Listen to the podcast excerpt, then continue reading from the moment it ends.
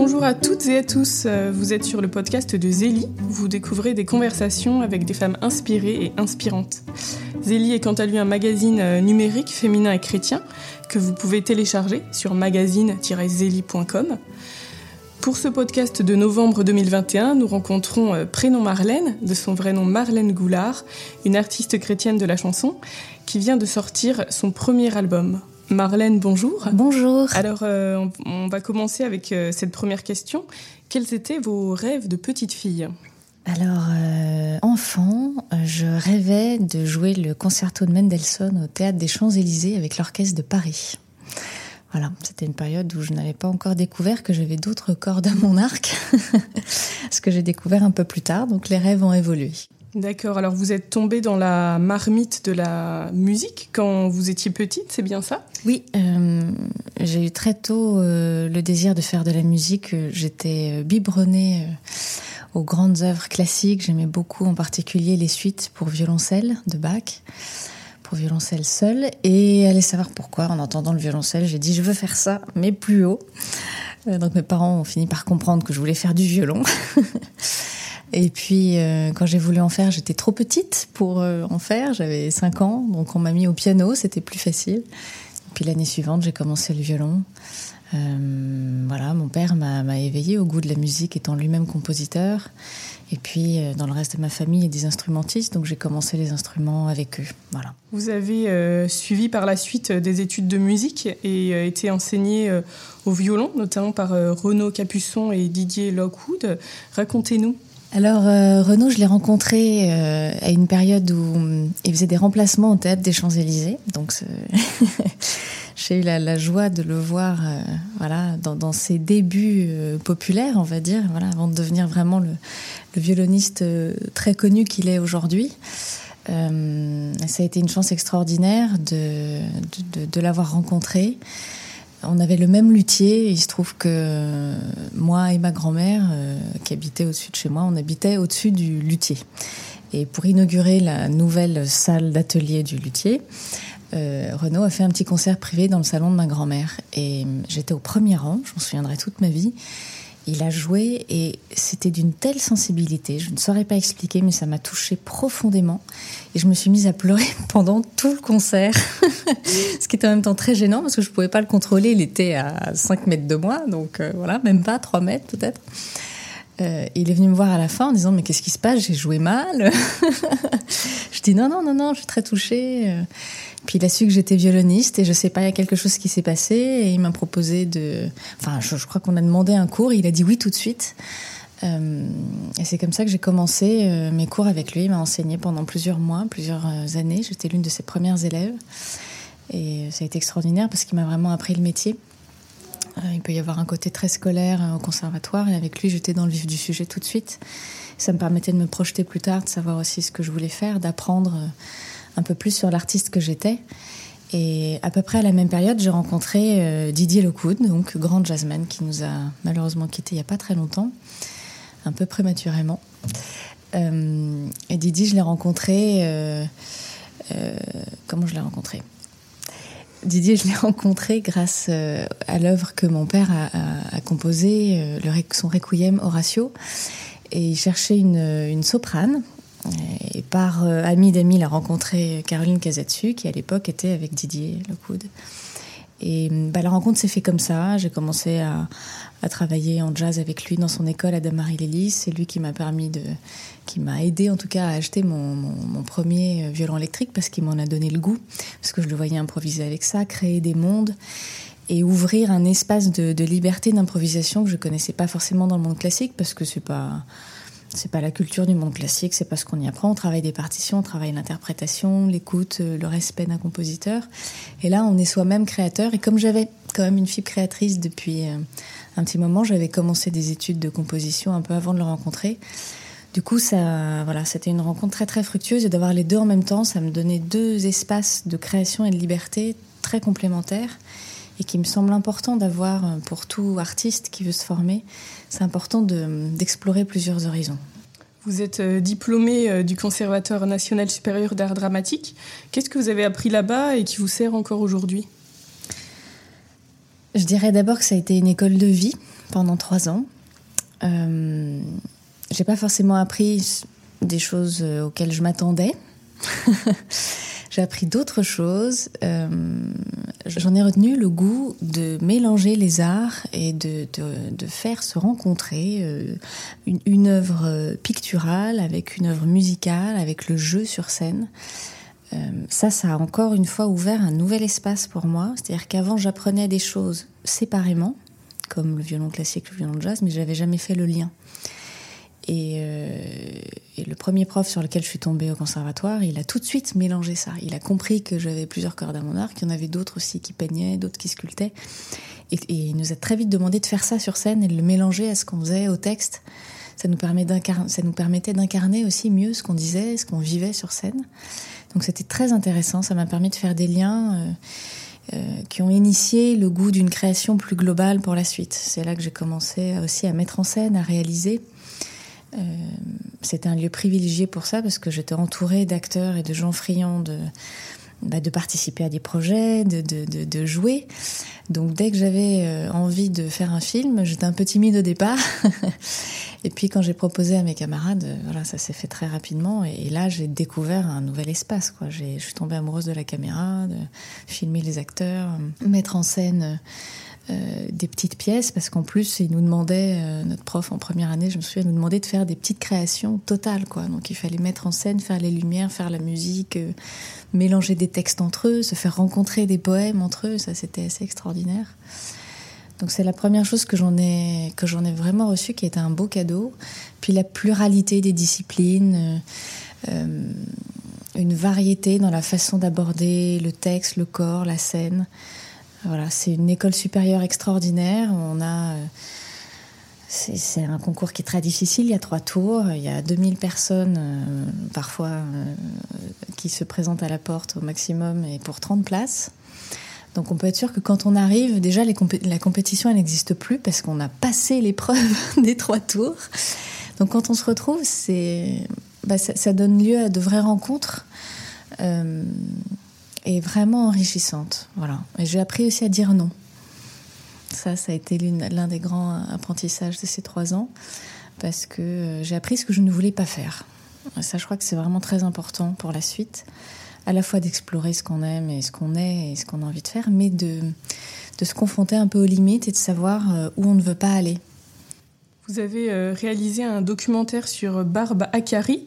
Elle n'est pas très connue. Est-ce que vous pouvez nous la présenter? Alors, Barbe. Non, c'est un joli prénom, Barbe. Je ne vois pas pourquoi.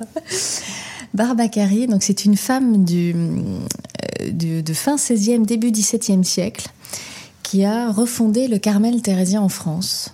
C'est une femme en avance sur son temps, vraiment avant-gardiste. Elle a élevé ses enfants elle-même, elle en avait six. Euh, il y en a trois qui sont devenus par la suite, ces trois filles sont devenues carmélites, deux fils prêtres, un fils euh, marié qui a eu des enfants. Elle était euh, une sorte d'association à l'époque, à elle toute seule, ce qui n'existait pas encore. Elle avait le roi qui mettait de côté euh, ses sous qu'il gagnait au jeu pour lui donner pour ses pauvres, parce que chez elle, elle avait un hôtel et elle accueillait les pauvres, les prostituées, les malades, euh, des enfants abandonnés. Il y a une maman qui arrivait avec ses six enfants qu'elle lui a laissés. elle a permis les reconversions de je ne sais combien de couvents féminins à l'époque, parce que il y avait, une, il y avait eu la, réforme catholique à Rome qui n'était pas encore vraiment en activité en France et elle a permis que ça se fasse. Donc elle a vraiment relevé beaucoup de congrégations, beaucoup de couvents. Elle a éduqué, elle a monté elle-même une sorte de, noviciat avec des jeunes femmes avant d'entrer euh, dans des couvents. Et elle a eu trois apparitions de Sainte Thérèse d'Avila qui lui a demandé de faire venir ses carmélites en France. Il faut savoir qu'à l'époque, on était quand même en pleine guerre des religions entre euh, catholiques et protestants. Hein, c'était la Saint-Barthélemy, tout ça. Une époque facile. Une époque voilà un peu compliquée et elle a eu cette vision de Thérèse qui lui a demandé d'amener ses, ses carmélites. Alors évidemment au début elle a eu affaire à toute une flopée d'hommes qui ont dit non. Euh, et elle a eu une deuxième apparition de Thérèse Avila qui lui a dit redemande. Euh, cette fois-ci, ça va passer. elle l'a prévenu. Donc elle a refait la demande et puis euh, elle a eu un cœur ouvert aux grâces de l'Esprit Saint. Elle a eu une apparition de la Vierge Marie à un moment donné où elle dit que, on dit qu'elle a reçu, elle a été enseignée de toutes les voies spirituelles dans cette apparition de la Vierge à l'enfant. ce qui faisait qu'elle avait un don de discernement extrême et il y avait la queue tous les jours des gens qui venaient chez elle pour discerner. Donc elle, est vraiment, elle était pleine d'esprit, quoi. Elle était pleine de l'Esprit Saint. Euh, et, elle a trouvé les mots justes à ce moment-là. Ils ont fait venir les carmélites. Alors c'était toute une épopée parce que les frères Carmes en Espagne ne voulaient pas. Donc il y a eu une course contre la montre. Finalement, les carmélites ont passé la frontière. Euh, elles avaient un peu peur parce qu'elles pensaient que la France était au moins des protestants et qu'elles allaient mourir en martyrs. Et puis en fait, elles sont arrivées à Paris. Elles ont vu que l'accueil était euh, voilà extraordinaire. Et, Madame Acari, donc, qui est devenue plus tard sœur Marie de l'Incarnation, parce que quand elle a perdu son mari, elle est devenue elle-même carmélite pour les euh, quatre dernières années de sa vie, où elle est morte là-bas, au Carmel de Pontoise, où il y a aujourd'hui encore la, cellule dans laquelle elle vivait qui est intacte, avec sa dépouille, euh, ses reliques. Voilà, et donc elle les a accueillis, elle a monté elle-même, parce qu'en plus elle était chef de chantier. donc euh, elle a fait en sorte que les couvents correspondent aussi à ce que Thérèse d'Avila voulait en Espagne pour accueillir les carmélites. Voilà, c'est une femme vraiment extraordinaire et qui a vécu tous les états de vie, qui a été, qui a eu un désir de, de, donner sa vie euh, très très tôt, très jeune. Elle a été consacrée à la Vierge Marie par sa mère étant enfant. Euh, elle a traversé la famine, elle a traversé euh, la perte de tous ses biens parce qu'à un moment donné son mari était engagé dans la ligue, donc il s'est vu exilé pendant un certain temps. Elle s'est retrouvée toute seule avec ses six enfants, aucune aide de la famille, et elle a tout relevé. Elle a réhabilité son mari, elle a retrouvé de l'argent elle a tout fait elle-même, elle allait soigner les pauvres à l'hôpital, à l'hôtel Dieu. On, ne demandait qu'elle, elle leur tenait la tête quand ils se faisaient opérer, elle priait avec eux. Euh, voilà, c'est une femme extraordinaire et d'une humilité sans nom. Elle a écrit, mais elle a tout brûlé. Donc on a juste quelques textes d'elle qui sont ses vrais exercices. Euh, et c'est pour ça qu'on a fait le film avec, avec Xavier, qu'on a co-réalisé. C'était une commande du Carmel de Pontoise et des frères Carmes de la province de Paris qui nous ont demandé, c'était son centenaire là, il y, a, en 2018. Elle est morte en 1618. Euh, et donc on a fait ce film pour la faire connaître et montrer à quel point c'est un exemple extrêmement vivant pour nous aujourd'hui parce qu'elle a été laïque, euh, elle, a, été, euh, elle a eu un certain pouvoir à son époque en, menant cette maison, en relevant ses monastères. Elle était écoutée, quoi. Voilà, c'était une femme forte, écoutée, inspirante et qui a fini carmélite en étant sœur converse, c'est-à-dire au, service de ses propres sœurs. Elle faisait le ménage, elle faisait la cuisine alors qu'elle était en plus handicapée parce qu'en plus, elle a eu un accident de cheval. Donc elle a eu un très très fort handicap. Elle a tout traversé dans, la joie, la paix et la fécondité. Euh, de bien des manières. Et ça, je trouve que pour les femmes aujourd'hui, c'est un, exemple extrêmement fort de voir à quel point on peut porter du fruit euh, dans le don de soi aux autres, pour Dieu, pour ses frères et sœurs. Euh, à l'écoute de, l'esprit, à l'exemple de la Vierge Marie. Euh, voilà. Donc ça a été une expérience extraordinaire et pour laquelle on a filmé pendant une semaine dans le couvent des Carmélites à Pontoise avec Xavier qu'on filme. Voilà, c'est un peu c'est notre fil rouge. Je filme euh, Xavier, mon papa, hein, donc je précise. Xavier Goulard sur les traces de Barbacari pour pouvoir faire le lien il y avait quelques, il y avait des endroits dans lesquels il y avait des, bah, des parallèles avec sa propre vie, donc je l'ai poussé un peu. il voulait pas au début, mais je lui dit si, si, au contraire, témoigne quoi, voilà, témoigner de ce qui s'est passé dans ces lieux-là et faire le parallèle avec une femme dont on n'a que des statuts et un texte un peu ancien, ça nous paraissait important pour ce film, pour le rendre plus actuel et la rendre plus, plus proche de nous, quoi, accessible. Voilà. On vous sent intarissable à son sujet. le film s'appelle Une sainte qui s'ignore. Voilà, je précise. Effectivement, c'est important de donner la référence. Vous êtes, euh, je ne sais pas si c'est lié, engagé comme laïque au Carmel séculier. En quoi cela consiste-t-il? Alors, euh, le Carmel séculier, donc c'est l'ordre des Carmes des choses séculiers. C'est la troisième branche de l'ordre du Carmel. Le Carmel, on le connaît euh, surtout grâce à Sainte Thérèse de Lisieux, qui est un peu la star, la star du groupe. Voilà, la petite Thérèse. Les Carmélites, donc elles sont euh, cloîtrées dans un monastère. Donc ce sont des moniales, des moniales carmélites. Euh, on a les frères Carmes avec Saint Jean de la Croix, Laurent de la Résurrection, qui est connu mondialement. Euh, donc qui eux ont leur clôture mais ne sont pas cloîtrés au sens où ils ont un apostolat, ils sortent, euh, voilà, ils donnent des enseignements, ils accompagnent, ils confessent, euh, ce sont des accompagnateurs spirituels, ils accompagnent des groupes. Et puis il y a la branche séculière qui sont les laïcs du Carmel. Qui sont des gens comme vous et moi. on a une vie comme tout le monde et puis on a une communauté d'une douzaine de personnes maximum qu'on retrouve une fois par mois avec laquelle on prie. On étudie les textes des saints du Carmel parce qu'on a la chance d'avoir beaucoup de monde chez les saints du Carmel.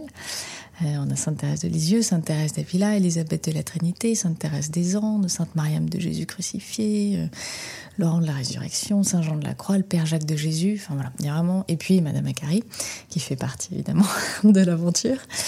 Euh, donc on étudie ces textes-là. on a souvent les offices ensemble, on a des temps d'échange fraternel, et puis on a ce qui fait le cœur de notre spiritualité au Carmel, l'oraison, qui est la prière silencieuse. Euh, Thérèse Avila en parle bien quand elle dit c'est un échange d'amitié, un cœur à cœur avec celui dont on se sait aimer. Voilà, donc dans ce temps de silence, on va, on va se mettre à l'écoute de celui qui nous aime et qui nous attend. C'est un rendez-vous intérieur avec, euh, voilà, avec Jésus, se mettre en sa présence. C'est vraiment différent de la prière du chapelet ou d'une prière de demande. Euh, qui sont tout autant recommandées, mais le cœur vraiment de notre apostolat, d'abord premier intérieur, qui concerne vraiment les trois branches, c'est cette heure d'écoute intérieure, de cœur à cœur dans le silence avec Dieu. Et euh, effectivement, le Carmel séculier, j'y suis rentrée en même temps que j'ai fait le film sur Madame Akari. Donc ça a été un moment de, de transformation intérieure parce que plus on s'approche de Dieu, plus on se met à son écoute et on, se laisse, euh, on se rend disponible à sa grâce, à la grâce de l'Esprit Saint, plus il transforme notre cœur en bien. Hein. on ne le perd pas, au contraire, il se déploie, il s'épanouit. Euh, voilà, et je dirais que les trois piliers de, notre appel au Carmel séculier, c'est l'oraison, la fraternité et l'apostolat. voilà, on a une communauté dans laquelle on, s'engage, on a le même comment dire, tant de discernement qu'un, quasiment, en tout cas, on a un peu le, même schéma qu'un frère carme ou une sœur carmélite. On rentre d'abord comme regardant pour voir, voilà, si on se correspond mutuellement avec une communauté.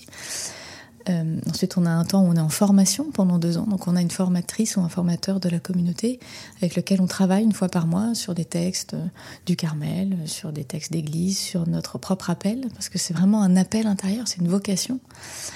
Euh, et puis ensuite, on fait des premières promesses de pauvreté, chasteté, obéissance. Donc selon notre état de vie, hein. ce ne sont pas des vœux comme euh, les frères Carmes ou les sœurs carmélites, ce sont des promesses euh, voilà, donc la pauvreté, on ne demande pas de nous défaire de notre télé de notre voiture.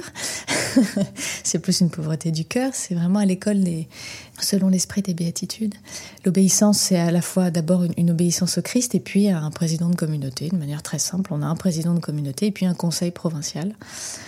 Euh, voilà, c'est toujours dans le discernement, mais euh, c'est cette obéissance-là. Et puis la chasteté, c'est, ça n'est pas l'abstinence. On peut rentrer et se marier. Euh, voilà, il n'y a pas de, c'est pas comme, on n'est pas des consacrés, on n'est pas des oblats. c'est pas comme les diacres. voilà, on rentre dans une communauté telle qu'on est et ça peut évoluer.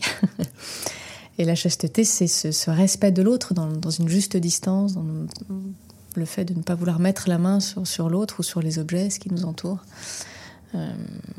J'avais cette, phrase d'une carmélite qu'on a interviewée parce qu'on a réalisé avec Xavier un film pour présenter l'ordre des carmes des choses séculiers. Euh, un petit clip qu'on peut trouver sur YouTube en tapant OCDS. Euh, et j'ai rencontré une sœur carmélite qui disait La chasteté, c'est se déchausser devant le mystère de l'autre. Voilà, je trouve que cette phrase le dit bien. Alors, euh, à ce propos, une question un peu personnelle. Quand on est engagé comme ça dans, dans cette vie-là, est-ce que la vie spirituelle est assez linéaire ou est-ce que c'est des montagnes russes? Parce qu'on a du mal à, comprendre de l'intérieur ce que vous vivez. Bon, déjà, c'est pas une recette. Ce n'est pas un programme préétabli non plus je crois que tout engagement dans la vie spirituelle euh, est appelé à une forme d'inconnu, d'imprévisible. Euh, donc c'est pas linéaire. Euh, ça peut être les montagnes russes. Ça appartient à Dieu. Donc on ne contrôle pas. Et l'enjeu, je crois, c'est de consentir à ce qui, consentir au réel. Madame Macari est un bel exemple pour ça.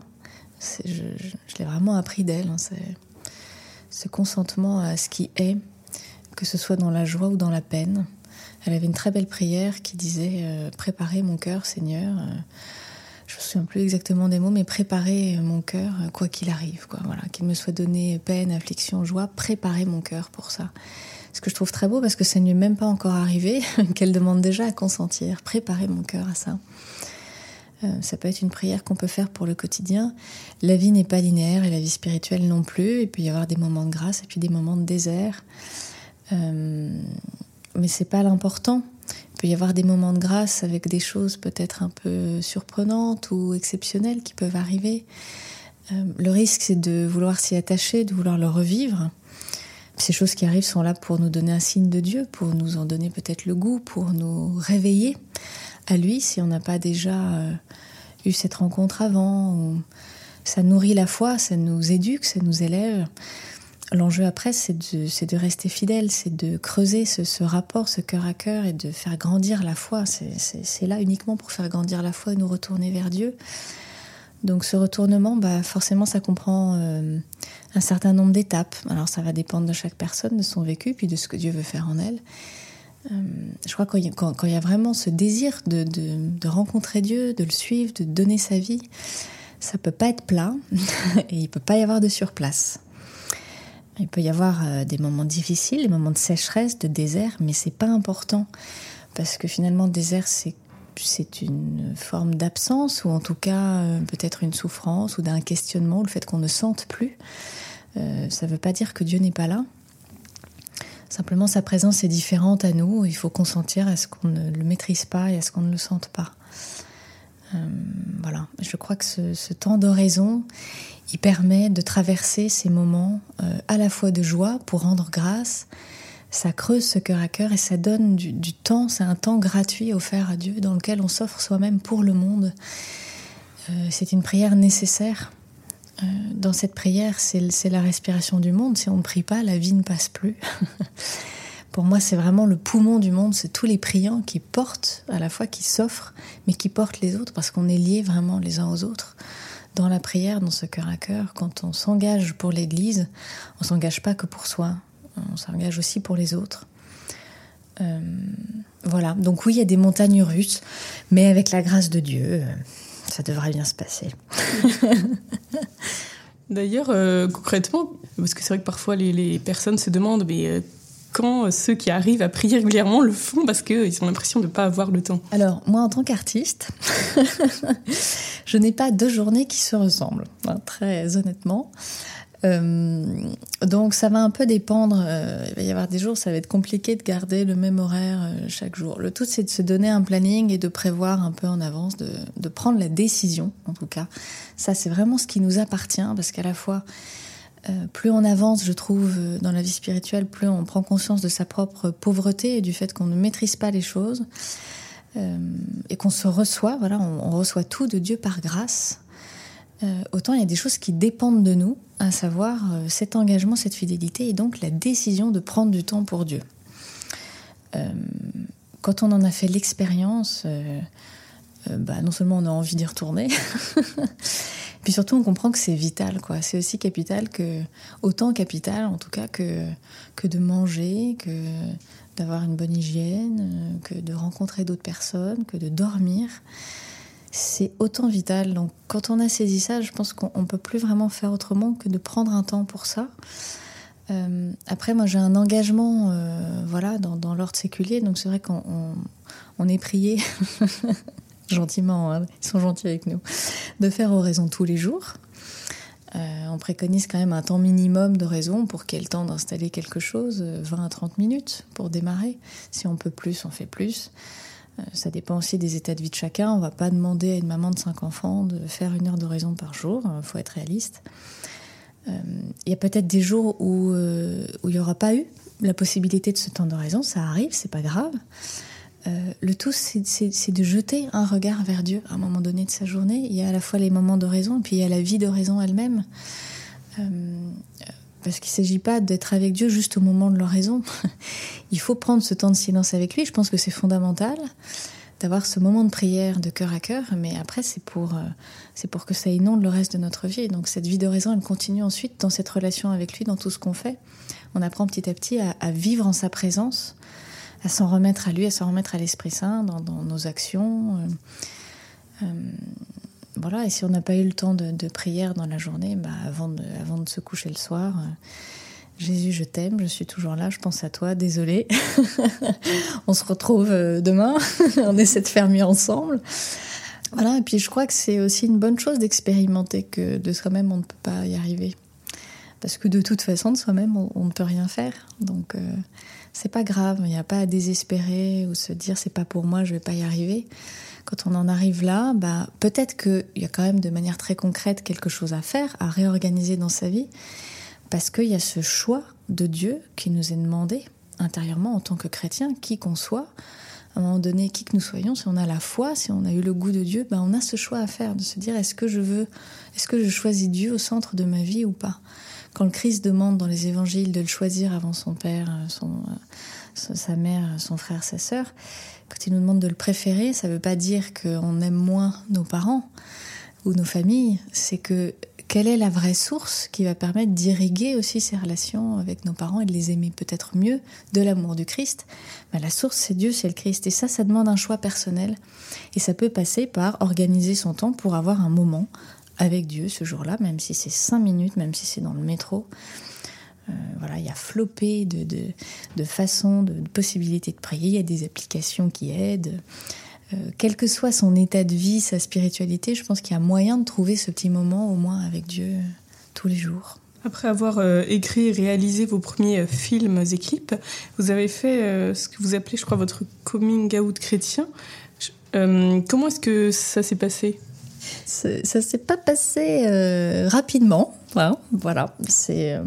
je faisais des projets profanes avant, et puis il y a eu des commandes petit à petit qui ont transformé mon inspiration. Le clip sur le CDS, le film sur Madame Akari en particulier, qui a vraiment transformé mon inspiration euh, en profondeur. Après ce film, j'écrivais plus les mêmes chansons. J'avais déjà commencé à écrire avant. Euh, mais là, euh, ouais, je, crois que dans mon inspiration, je n'avais plus envie que de parler de Dieu. Parce que c'est ce qui m'habitait et c'est ce qui m'habite profondément. Et un artiste il me semble, ne peut parler que de ce qu'il touche euh, réellement en profondeur. Et à ce moment-là, bah, le fait de m'être engagée au Carmel séculier, euh, ça a tourné mon regard, mon cœur, mon âme, et donc ça a transformé mon inspiration. Alors ça n'a pas été un choix évident euh, à faire, d'assumer en fait cette foi dans mes, dans mes œuvres. Il se trouve que j'avais eu plusieurs projets avant, un projet de pièce de théâtre que j'avais écrite et des projets de chansons. Et j'ai rencontré euh, des gens qui euh, m'ont dit à l'époque que j'étais lisse et jolie, deux personnes d'horizons de, vraiment euh, différents. Et à la fois, je l'ai mal pris sur le moment, et mes amis m'ont dit mais quoi? Mais ils n'ont pas compris qui t'étais, ce qui m'a un peu rassurée. et en même temps, je me suis dit bah en fait, il y avait quelque chose dans le juste parce que je, camouflais ce qui m'habitait. Je, je, passais par la métaphore et j'osais pas parler vraiment de Dieu. Euh, ça a été une invitation à être plus moi-même, à consentir à ce que j'étais en réalité. Et ça a été un choix difficile parce que dans le monde profane, euh, il y a quand même une christianophobie ambiante. C'est un, c'est un vrai choix, c'est un renoncement. Voilà. Alors il peut y avoir des bonnes surprises. Il y a des gens qui s'en foutent, euh, des gens qui l'acceptent, qui l'accueillent, d'autres que ça peut intéresser. Il peut y avoir des bonnes surprises, mais il y a aussi des gens dont je n'ai plus aucune nouvelle depuis que j'ai décidé d'assumer les choses. Euh, J'avais une agente comédien qui m'a gentiment remercié quand elle a compris que je faisais des choses chrétiennes. euh, voilà, donc ça a un coût de s'engager en tant qu'artiste chrétien. Euh, mon propre père, Xavier, était en, sur une tournée de théâtre, il s'est fait agresser physiquement. Enfin voilà, il y, a des, euh, réalités auxquelles il faut, être prêt. C'est un risque à prendre. Il y a aussi le risque que ça se passe bien. c'est aussi un risque de Dieu. Je rends grâce parce que dans le, dans le monde chrétien et en tout cas auprès des personnes bienveillantes et ouvertes, ça se passe plutôt bien. Voilà, je me suis fermé d'autres portes, mais je m'en suis ouvert d'autres pour le moment. Et ce coming out, il s'est passé avec mon spectacle musical Découvre-toi, qui est né euh, après euh, cette pièce de théâtre que j'ai mis de côté et ces chansons qui ont évolué. Ce qui a donné lieu à ce, spectacle qui euh, reprend à la fois des chansons à double lecture et puis un texte entre les, chansons où je rencontre un oiseau bleu qui m'emmène dans le jardin de mon âme pour rencontrer Jésus. Euh, donc ça me permet d'avoir à la fois des moments de métaphore, de poésie, puis un peu d'humour et on se parle un peu cash avec Jésus. euh, donc ça me permet de raconter ben, de manière très concrète cette relation, ce cœur à cœur avec Jésus, puis en même temps bah, de se laisser éveiller à d'autres réalités, en tout cas un double lecture, chacun peut y trouver sa place grâce au texte des chansons.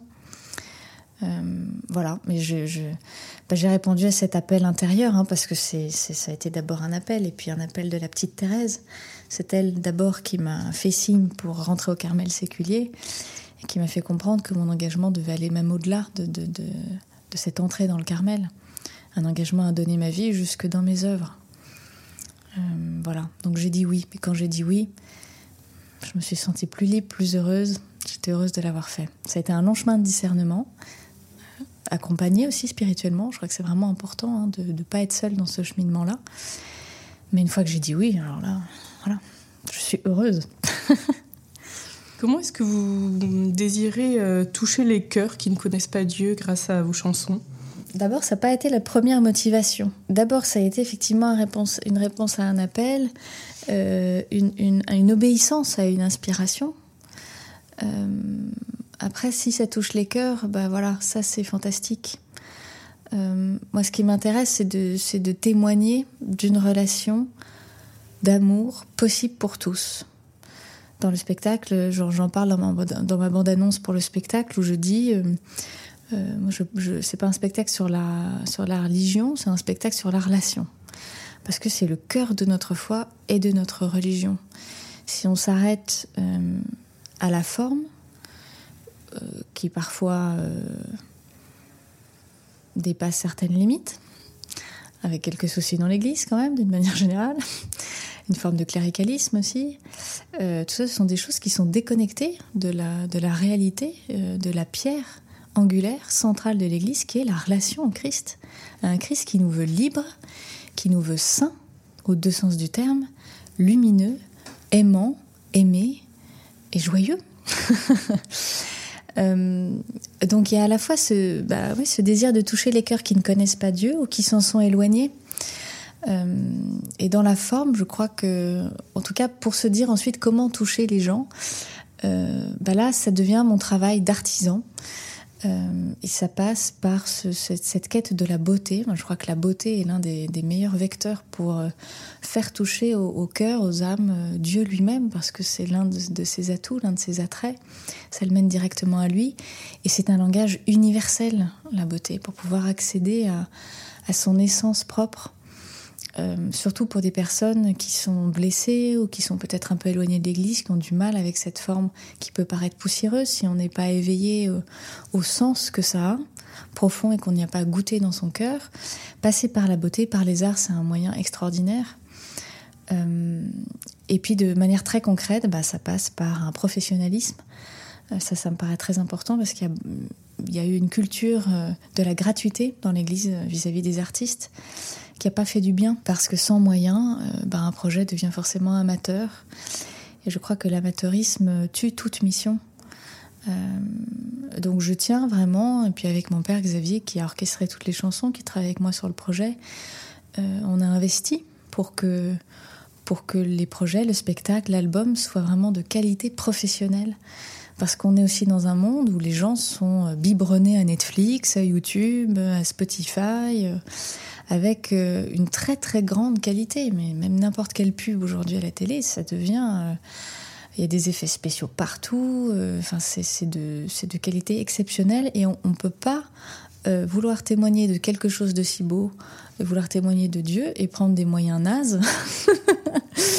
pour en parler, il faut mettre les moyens. Lui, il a mis les moyens pour nous quand même. Il a envoyé son fils qui est terminé sur une croix, bon, qui est ressuscité quand même, mais qui a terminé sur une croix. Il a mis les moyens, donc à nous aussi de mettre les moyens pour parler de lui, et ça passe par des moyens professionnels pour s'adresser aux gens qui attendent de la qualité. Euh, J'ai trop vu des spectacles mal sonorisés, mal faits, avec euh, des affiches mauvaises. On n'a pas envie d'y aller. Voilà. Même moi, en tant que chrétienne, je fais pas plus l'effort d'aller voir un spectacle comme ça alors que en plus c'est mon métier, je vois ça, j'y vais pas. Donc je comprends que des personnes qui sont un peu éloignées de l'Église n'aient aucune envie d'y aller, mais même des chrétiens. Alors quand on est artiste, surtout en chanson, on parle à travers ses œuvres, mais aussi euh, avec euh, sa voix, son corps, sa personne. Mm. Donc comment est-ce qu'on trouve la juste attitude pour donner de soi euh, sans gonflement narcissique ni frilosité? C'est une bonne question. en fait, déjà, je, je pense qu'un artiste, un interprète, je parlerai surtout de l'interprète parce que les créateurs en général sont terrés chez eux. Hein. ne sont pas des gens qui sont euh, sous les projecteurs, donc c'est peut-être plus facile pour eux. Je ne sais pas. On a tendance à penser qu'il y aurait peut-être plus de narcissisme euh, chez les artistes que dans les autres métiers, ce qui pour moi est faux. Parce que c'est pas parce qu'on est sous les projecteurs qu'on est, euh, on est plus tourné vers soi. Il y a autant de gens narcissiques dans d'autres métiers qui sont imbus d'eux-mêmes et insupportables. Donc je pense que c'est équivalent dans tous les métiers. Tout dépend de, de ce qu'on sert et euh, comment déjà soi-même euh, on est centré sur soi ou sur Dieu. Ça, c'est la base. Euh, et, au service de quoi on se met dans son métier et dans ce qu'on fait. Un artiste-interprète, ça demande du courage. Parce qu'on est dans un état de grande vulnérabilité quand on est devant une caméra, quand on est sur scène. Ça demande une disponibilité intérieure Total, parce qu'on met effectivement en scène son corps, son, esprit, sa voix, son âme, son cœur. Et un artiste, pour qu'il touche les gens, les spectateurs, il faut qu'il soit généreux. Euh, donc ça demande de ne pas avoir peur de soi et de ne pas trop avoir peur de l'autre, euh, de s'offrir soi-même pour pouvoir transmettre une émotion, se mettre au service le mieux possible d'un texte, d'une œuvre, d'une chanson pour pouvoir le, retranscrire au plus juste, qu'il se passe vraiment quelque chose et que les spectateurs ressentent euh, quelque chose, qu'il se passe quelque chose pour eux, quoi.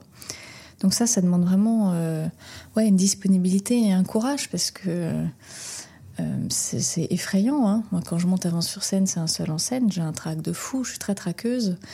Juste avant d'entrer sur scène, à chaque fois, je me dis mais pourquoi je fais ça Au secours, sortez-moi de là. Puis quand je suis sur scène, je me pose plus aucune question. Je sais que c'est ma place, il se passe quelque chose avec le public. Poser la question à la plupart des, interprètes, des comédiens, par exemple, ils ont horreur des séances photos. J'en connais très très peu qui aiment ça, par exemple. Ils préfèrent être en mouvement, ils n'aiment pas se regarder. Pourtant, ça fait partie de notre métier. Moi, les choses ont fait que euh, j'ai fait beaucoup de choses par moi-même. La préparation au conservatoire, j'ai fini par la faire seule. Euh, je me filmais, je travaillais avec mon père, avec, euh, mes camarades avec qui je préparais mes scènes.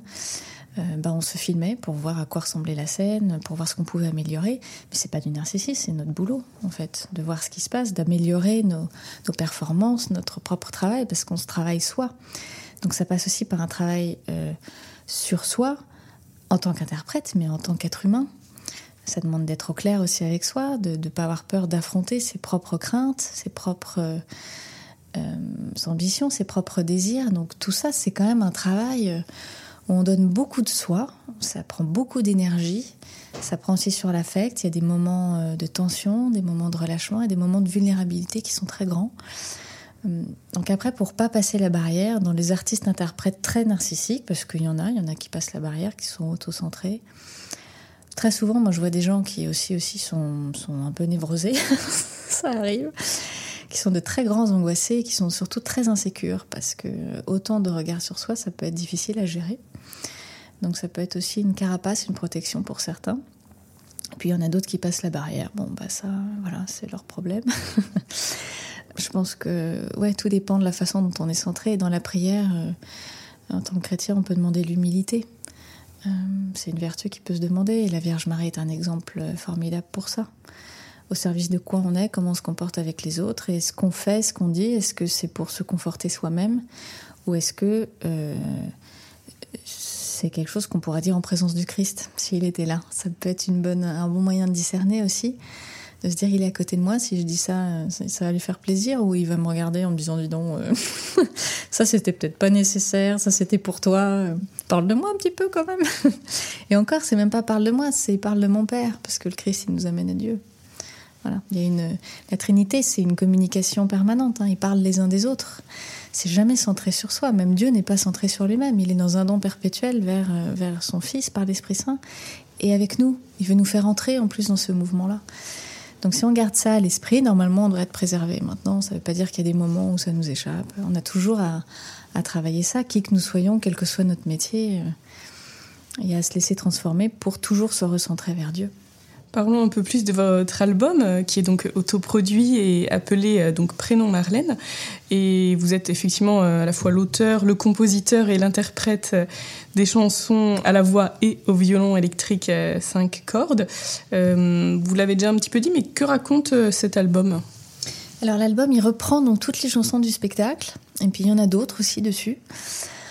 Euh, donc ça, parle de cette rencontre euh, intérieure. Euh, il y a plusieurs sujets. Voilà, ce que j'aime dans ces chansons, c'est que étant en double lecture, ben on peut on peut s'y retrouver. autant en, en tant qu'être humain amoureux de la vie, dans une quête intérieure, que en étant chrétien. pour vous donner un exemple, je pense à la chanson Découvre-toi, qui porte donc le titre du spectacle qui est à la fin du spectacle, qui est pas loin de la fin aussi dans l'album, qui parle à la fois de cette quête euh, intérieure euh, d'union, euh, qui peut être associée à un mariage, comme ça peut être associé à un mariage spirituel. je rends grâce parce que j'ai une amie il n'y a pas longtemps qui m'a demandé si elle pouvait mettre cette chanson pour sa première danse pour son mariage. Donc j'ai été très très touchée parce que je me suis dit ah ben voilà. et, et, en plus elle est chrétienne et ça montre que voilà, il y a cette double sensibilité là qui parle. C'est un album que j'ai écrit euh, par inspiration euh, de choses spirituelles et puis aussi pour des amis. Je pense à la chanson Un petit bateau qui parle de la perte d'un enfant, par exemple, de la perte même de quelqu'un. Euh, c'est très vaste. Bah, j'ai eu des amis qui ont traversé des peines comme celle-là et j'ai écrit cette chanson pour eux. La chanson N'ayez pas peur, euh, c'est une invitation à l'espérance. Il y a à la fois euh, cette invitation des papes, N'ayez pas peur, et puis c'est une invitation dans la Bible qui est extrêmement présente, mais c'est aussi un, message de tolérance, d'ouverture aux autres, d'accueil euh, de l'étranger, de personnes différentes, des couleurs du monde. Voilà, on est tous de couleurs différentes. sur son corps, dans son âme. Et euh, c'est une invitation ouais, à, l'espérance, à l'accueil, à la confiance. Euh, Viens et suis-moi, c'est une chanson d'appel. C'est le Christ qui nous appelle, mais c'est un appel intérieur à s'ouvrir à, ce qui nous ouvre aux autres. Voilà, c'est un album. Euh, je pense à, la chanson Le Blessé que je, que je chante dans le spectacle et qui est un, bah, un moment de, de Kyrie et Leison. Euh, bah, ça, je crois que ça touche tout le monde, cette, cette quête de rédemption. Je l'ai écrite, euh, très honnêtement, je ne pouvais pas du tout anticiper. Je ne savais pas à l'époque qu'il y aurait euh, le rapport de la SIAS qui sortit, etc. On savait déjà qu'il y avait des difficultés dans l'Église, mais euh, je l'avais vraiment écrite en pensant voilà, aux personnes victimes d'abus dans l'Église. C'est à la fois pour ça, mais c'est aussi pour, pour des personnes victimes de violence. C'est dans l'Église et hors de l'Église. Voilà, il y a besoin d'une rédemption, il y a besoin d'une écoute, il y a besoin d'un pardon. Donc il y a différents sujets qui peuvent être parfois sombres, mais euh, il y a une quête de transcendance dans ces sujets. Voilà, c'est du sombre pour aller vers la lumière. Il y a une quête d'union, et puis il y a des messages plus légers. Il y a les mots qui rassurent, qui est une valse, euh, Aimons-nous, qui est une chanson euh, que j'aime beaucoup, que j'ai écrit à la campagne en regardant les oiseaux un coucher de soleil, et qui reprend le thème de mon petit oiseau bleu qui m'accompagne dans le spectacle. Voilà, c'est très varié. Euh, c'est un album euh, pop électroacoustique. On a une prière à Marie aussi, le Mariam, euh, avec des sonorités d'Orient. Je voulais vraiment écrire une chanson pour les, pour les chrétiens d'Orient. C'était très important pour moi, pour les chrétiens persécutés. Parce qu'aujourd'hui, c'est quasiment plus de 340 millions de persécutions dans le monde auprès des chrétiens, ce qui est énorme, on n'en parle pas. Donc il y a besoin d'une voix pour eux. Et à mon humble mesure, je chante pour eux. Et puis dans l'album et dans le spectacle, il y a le Libéramé, qui est un morceau euh, purement violon électrique, qui est issu du Requiem Horatio de, de, mon papa, Xavier, voilà, qui est une œuvre euh, sacrée. Et euh, ce Libéramé, c'est un, un cri, une œuvre que j'aime énormément. voilà. Mais j'en parle beaucoup, il faut le découvrir maintenant, il faut l'écouter.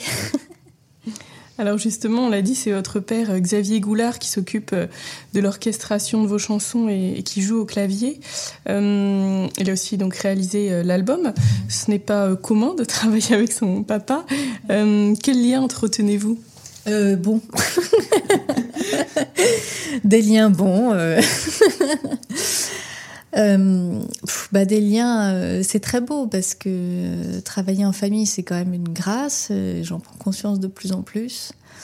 ça nous paraissait naturel au départ, et puis c'est vrai que au contact des personnes et des réactions, je me dis oui, c'est pas commun. Voilà, c'est pas si évident que ça. Ce qui est beau, c'est qu'on a vraiment les mêmes références et la même sensibilité, donc ça va plus vite dans le travail. On se complète bien, il y a vraiment une belle écoute. Ça me permet de travailler plus rapidement, plus en profondeur. Euh, il est multitalent. Euh, voilà, il est compositeur, auteur, réalisateur, comédien. Donc euh, quand on se parle, ça va vite, quoi. Et puis il a fait des orchestrations vraiment très très belles. Moi j'avais une confiance absolue.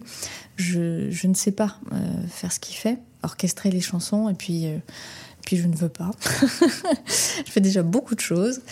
Donc en général, je livre un piano-voix. Il se peut que sur certaines chansons, comme sur N'ayez pas peur, j'avais fait un petit bout d'orchestration parce que j'ai écrit avec des sonorités. Donc je dis voilà, je voudrais telle ou telle chose. Et puis ensuite, il fait quoi. J'ai vraiment une entière confiance. Il travaille les orchestrations ensuite et puis on parle ensemble. On travaille ensemble dessus. Voilà, j'ai pas souvenir de, lui avoir fait reprendre énormément de choses.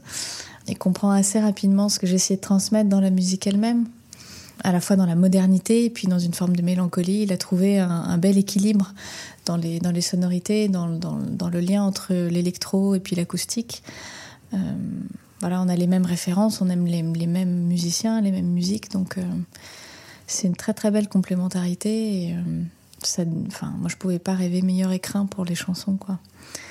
Donc c'est très beau, mais c'est important aussi de bah, d'avoir ce soutien. Euh, il a donné sa vie aussi. Il est engagé dans l'ordre séculier aussi avec ma mère. Euh, donc il y a une grâce qui nous travaille de manière familiale. Et ça, c'est euh, ça, un don de Dieu véritable. Et je vois bien que ça nous conduit.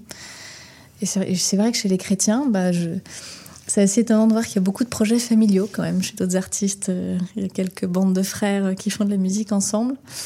je sais pas, il doit y avoir un truc. Même au Carmel, dans les figures un peu connues, c'est toujours très familial. Euh, voilà.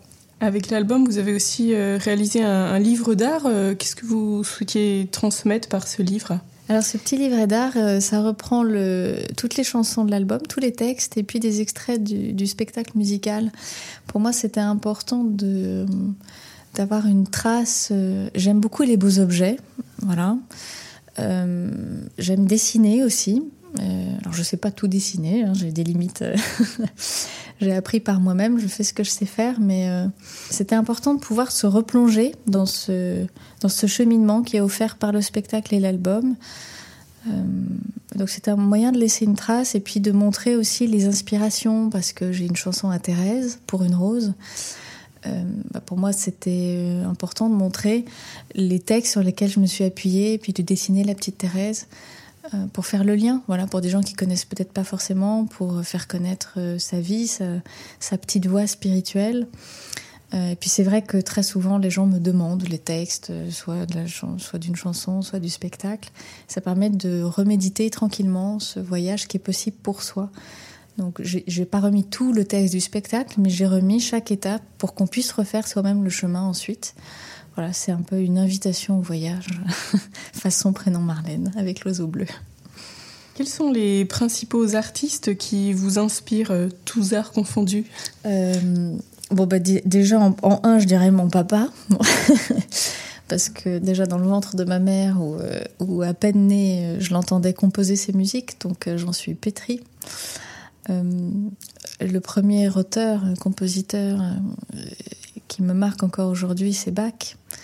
Euh, voilà, qui a écrit ses, partitas pour violoncelle, pour violon seul aussi. Euh, c'est extraordinaire, je le travaille encore aujourd'hui. Il écrivait pour Dieu c'est d'une richesse euh, infinie. J'ai eu vraiment cette chance par tous ces arts et ces rencontres avec, des maîtres, à la fois en musique, en théâtre, en cinéma. J'ai eu la chance de goûter à des arts d'origine très variée. Je, pourrais en citer beaucoup, mais je, suis très sensible, par exemple, à ce que fait Lévon Minassian avec son doudou, que dans le côté peut-être plus oriental. En jazz, euh, on a Stéphane Grappelli, Didier Lecoux dans violon électrique.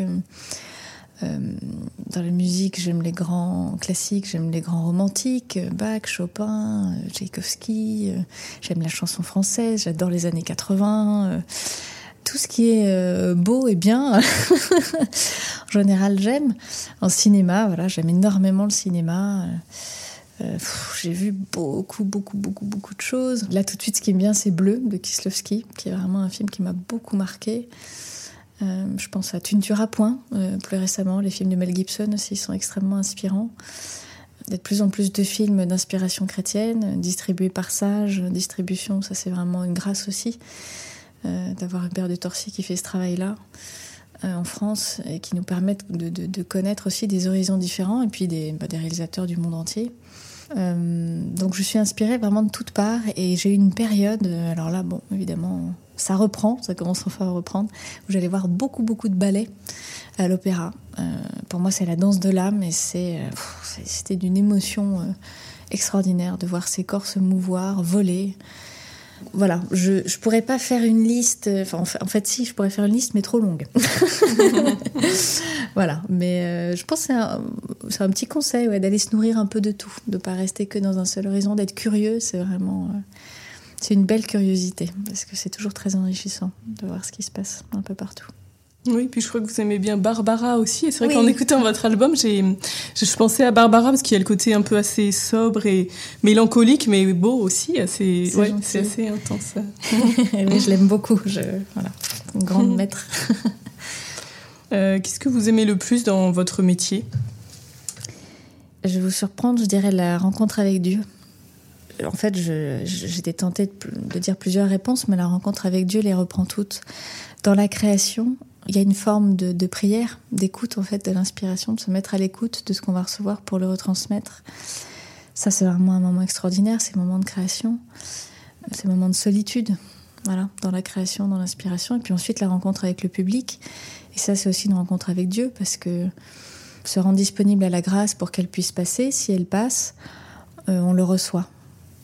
À la fois soi-même dans ce qui se passe, mais dans ce que reçoivent les gens et dans ce qu'ils viennent euh, me partager ensuite.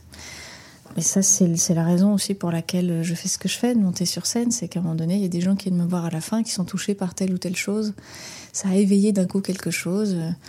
Euh, une fois, ça a touché un adolescent qui avait du mal à se lever le matin et qui a entendu une phrase, paf, qui a déclenché quelque chose. Il y avait un monsieur qui avait du mal avec euh, la conception même de silence et qui m'a dit Tiens, j'ai compris un nouveau truc une personne qui a été touchée simplement, qui avait jamais entendu parler de Jésus comme ça, qui avait peut-être pas mis les, pieds dans une église depuis longtemps. Bah là, pour moi, oui, il y a, quelque chose qui est passé. C'est une rencontre euh, fraternelle, quoi. On vit Dieu les uns avec les autres. Euh, et puis même si la personne n'est pas forcément touchée par quelque chose de spirituel, elle est touchée par la beauté. Ou... Euh, mais comme pour moi, la beauté, c'est un attrait de Dieu, voilà, cette, cette rencontre-là. Donc oui, je crois que c'est ça qui me, que je préfère, cette, cette écoute, cette, ce partage spirituel. Alors, euh, pour finir, je vais vous poser des petites questions courtes et vous pourrez y répondre de manière brève aussi, ou pas. Euh, complétez cette phrase L'être humain est beau. Une chanson que vous fredonnez Alléluia de Evenzo, c'est Xavier qui l'a écrite. Une femme qui vous inspire Marie. Un moment qui vous ressource Regardez le ciel. Et qu'est-ce que vous direz à Dieu quand vous le verrez? Enfin. Alors, euh, pour finir, on va écouter euh, l'une de vos chansons, Aimons-nous. Comme un oiseau zinzinule vers celui qui l'a créé et dont il se sait aimer. Aimons-nous comme le vent s'abandonne au mouvement d'une épaule et soulevant nos frontières, aimons-nous,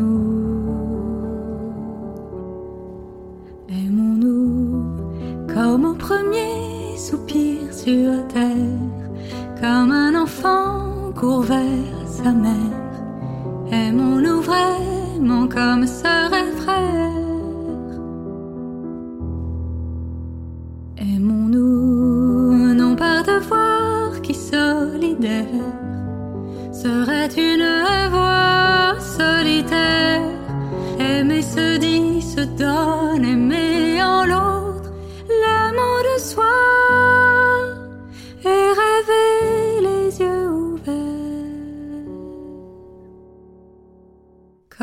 le fruit tombe à terre au pied d'une main tendue, rassasié et attendu, aimons-nous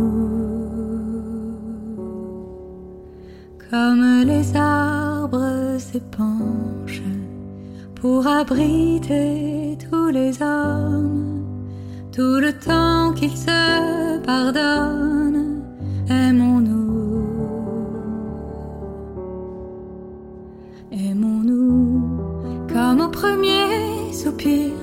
Terre, comme un enfant court vers sa mère. Aimons-nous vraiment comme sœur et frère. Aimons-nous non par devoir qui solidaire serait une voix solitaire. Aimer se dit, se donne, aimer en l'autre l'amour de soi les yeux ouverts.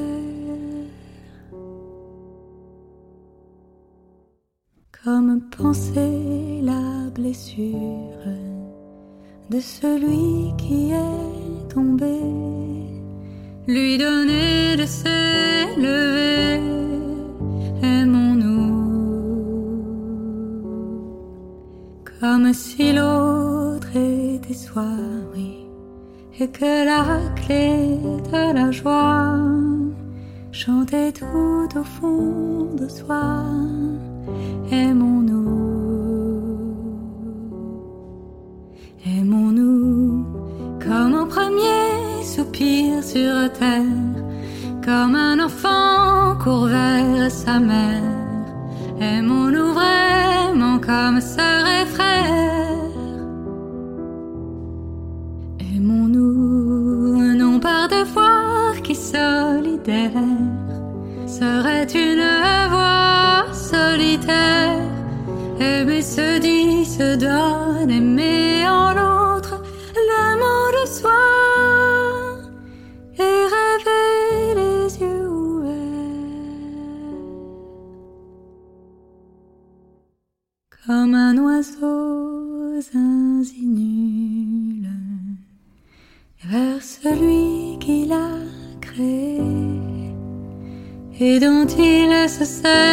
Aimer.